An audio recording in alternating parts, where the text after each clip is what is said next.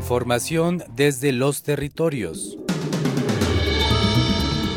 Corresponsales Radio Guaya.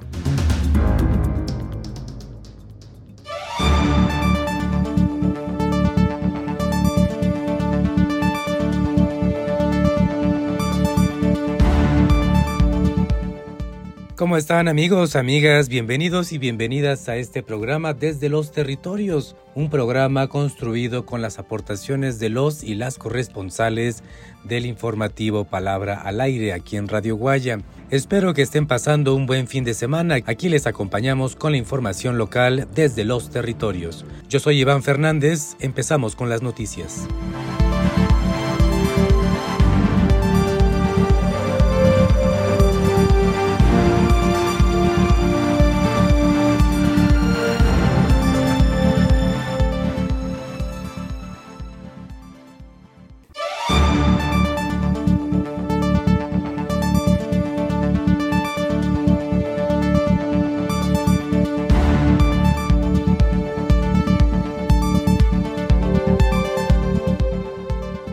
En conmemoración del 101 aniversario de Ricardo Flores Magón, desde su natal San Antonio el Oxochitlán en Oaxaca, se realiza un homenaje al legado de este importante personaje histórico, Ricardo Flores Magón. Los detalles son de nuestro compañero corresponsal desde la Ciudad de México, Quino Balú.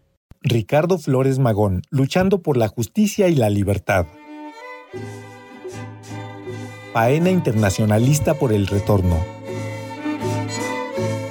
En un acto de solidaridad, las mujeres autodefensa y mujeres mazatecas por la libertad nos convocan a una faena internacionalista por el retorno en homenaje al 101 aniversario de la muerte de Ricardo Flores Magón.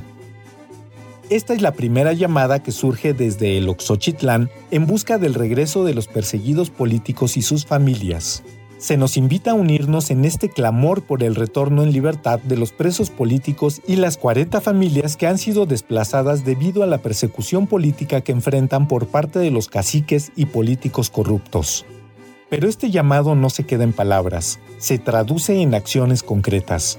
Para facilitar la participación en esta causa, se ha organizado un servicio de transporte redondo desde la Ciudad de México hasta el Oxochitlán por un costo de 800 pesos.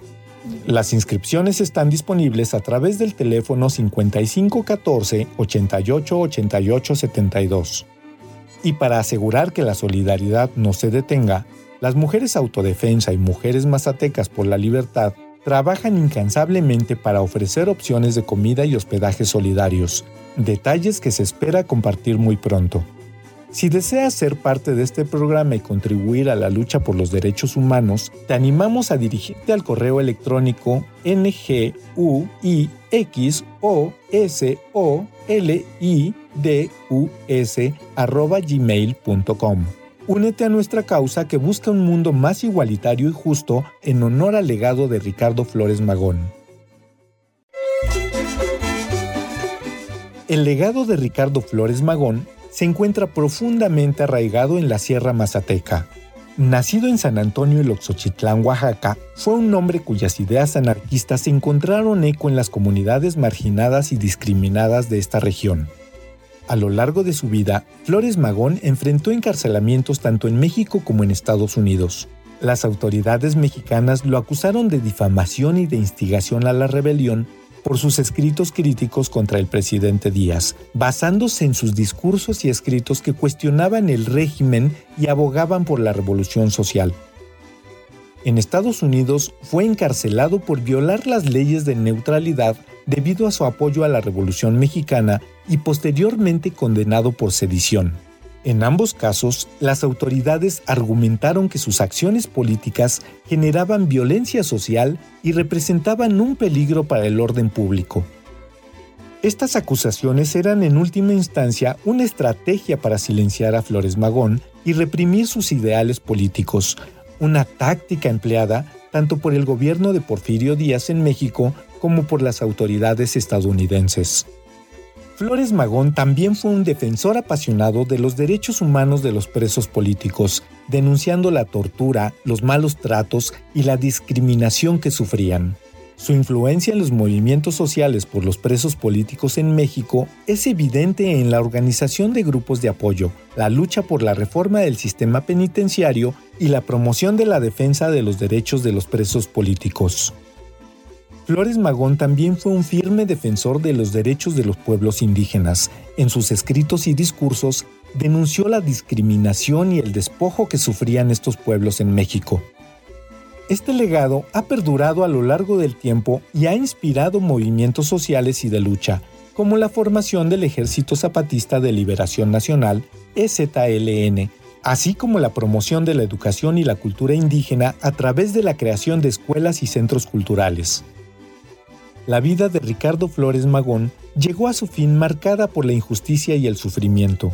A pesar de su frágil estado de salud, las autoridades penitenciarias se negaron a concederle la libertad condicional.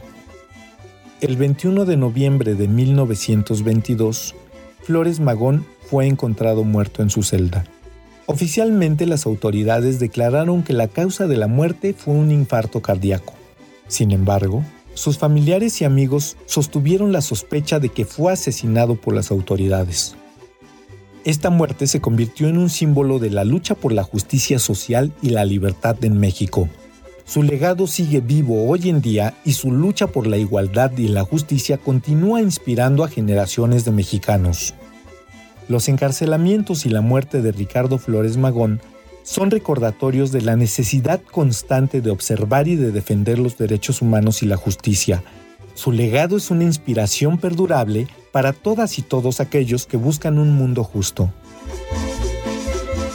Con un guion de Kino Balú, les informó Fernando Aguirre.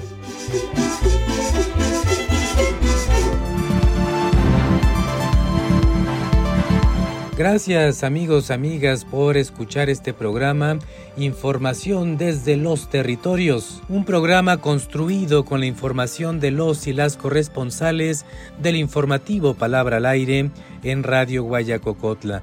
Les invitamos a escucharlo todos los días de lunes a viernes de 7 a 8 de la mañana.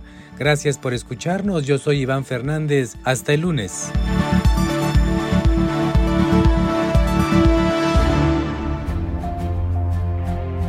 Información desde los territorios. Corresponsales Radio Guaya.